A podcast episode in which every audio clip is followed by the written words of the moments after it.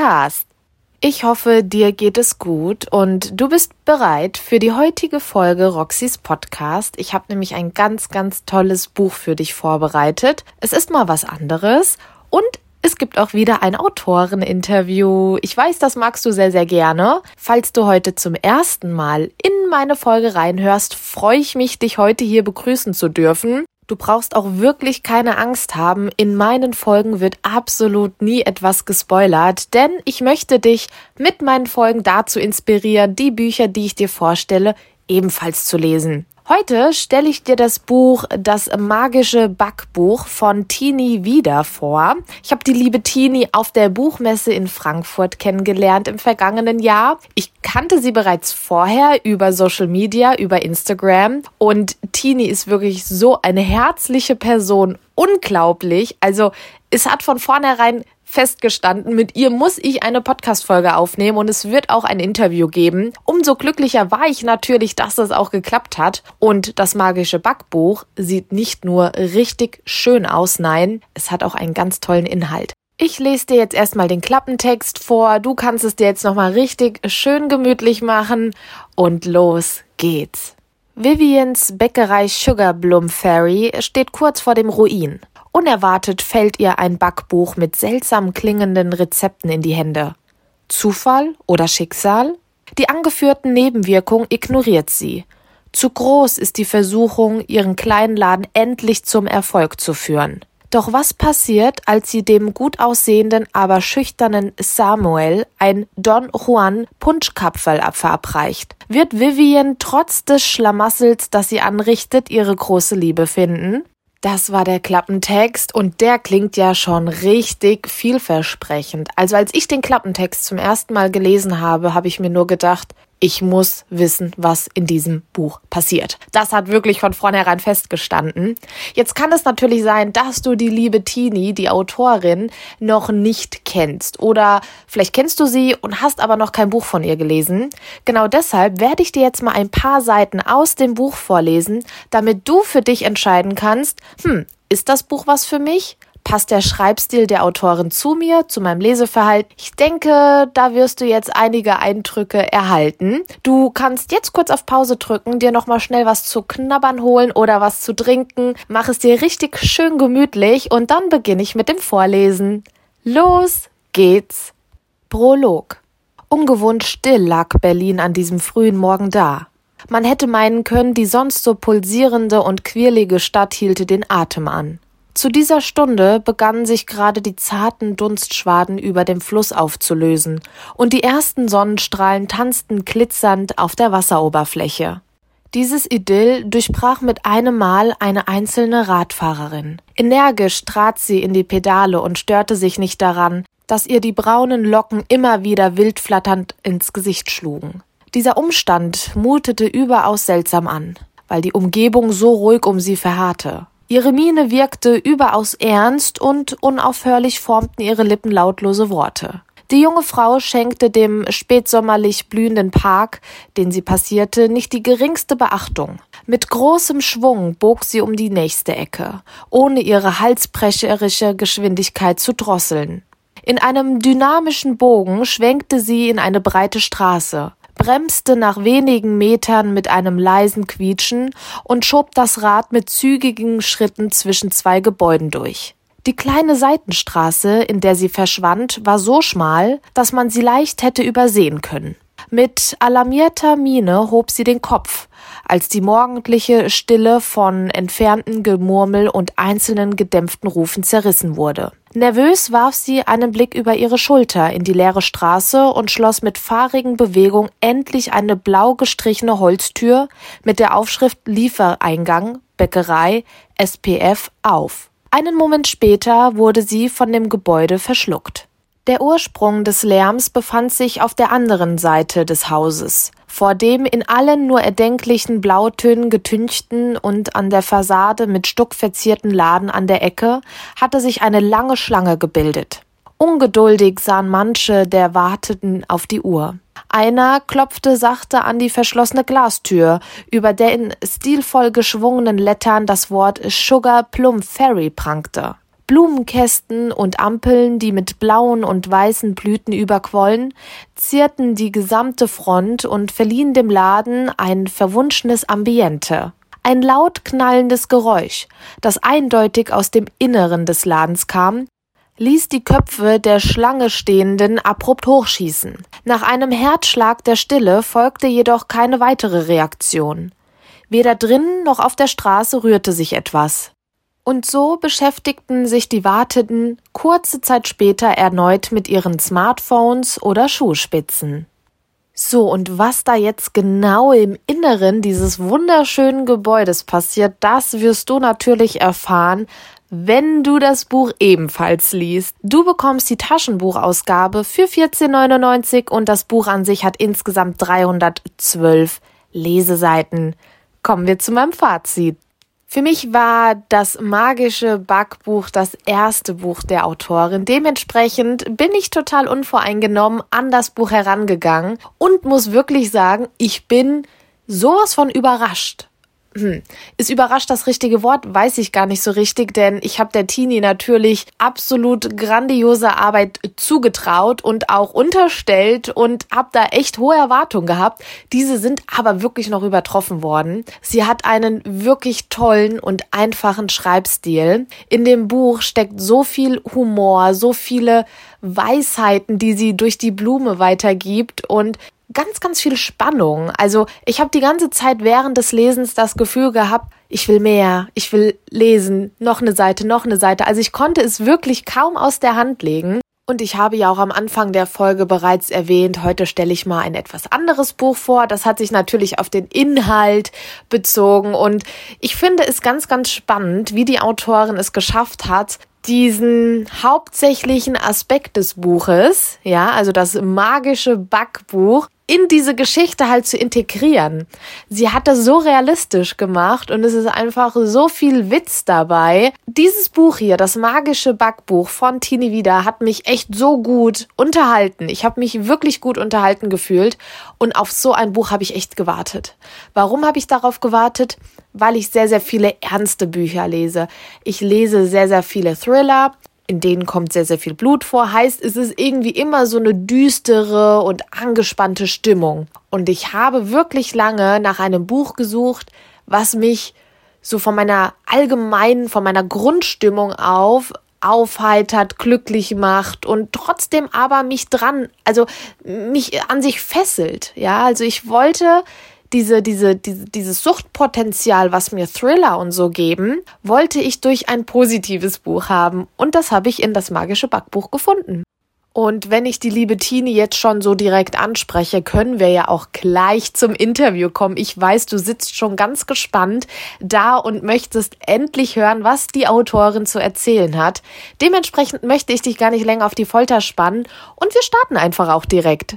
Liebe Tini, vielen lieben Dank, dass du dir heute die Zeit genommen hast, dieses Interview mit mir zu führen. Ich freue mich wirklich sehr. Es gibt ja bestimmt Leute, die dich noch nicht kennen sollten oder die dich nur so vom Hören sagen kennen. Vielleicht magst du dich gerade mal selbst in kurzen und knappen Worten vorstellen. Hallo liebe Roxy und hallo liebe Zuhörerinnen von Roxys Podcast. Ich freue mich total, heute bei euch zu sein.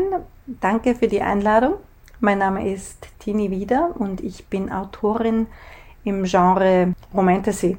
Wer ihm das nicht sagt, das ist einfach eine Kombination aus Fantasy und Romance, weil in meinen Geschichten, ohne da jetzt viel zu spoilern, geht es einfach immer gut aus und ähm, der Fantasy-Anteil ist mal mehr, mal weniger auch immer vorhanden. Wer bin ich? Was mache ich? Ich liebe Fantasy. Ich liebe Geschichten in Urban Fantasy, wo nicht alles mit rechten Dingen zugeht. Ähm, das war einer der Gründe, warum ich eigentlich zu schreiben begonnen habe, weil man in den Geschichten Dinge machen kann, die halt im richtigen Leben nicht so funktionieren.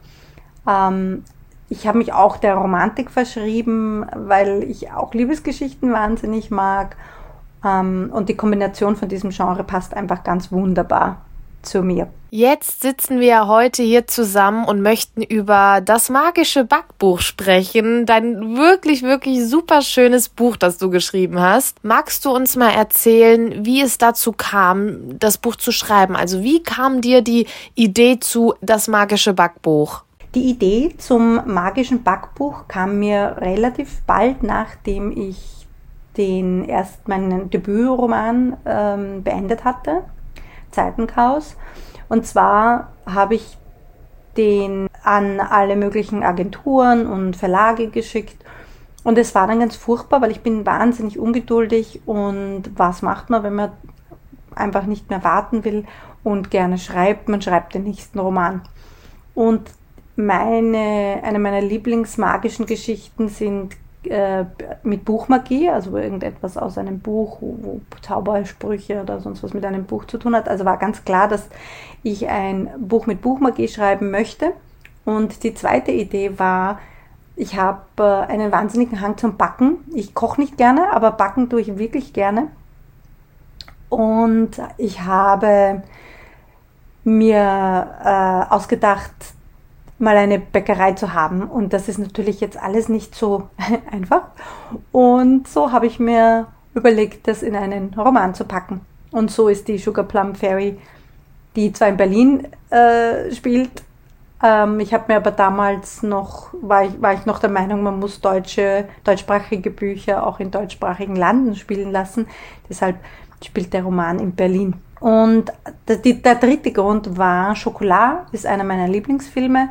Und ich fand diese Kombination aus Tiefe mit äh, Backwaren und der Liebesgeschichte einfach so äh, inspirierend. Und ich sage auch manchmal, dass die Geschichte so ein bisschen ein Crossover zwischen Amelie und Amelies äh, bezaubernde Welt und ähm, Schokolade ist. Und wie lange hast du an dem Buch geschrieben? Die Frage finde ich immer sehr interessant, weil sie von Autor zu Autor oder von Autorin zu Autorin immer unterschiedlich ausfällt. Deswegen frage ich diese Frage immer sehr gerne.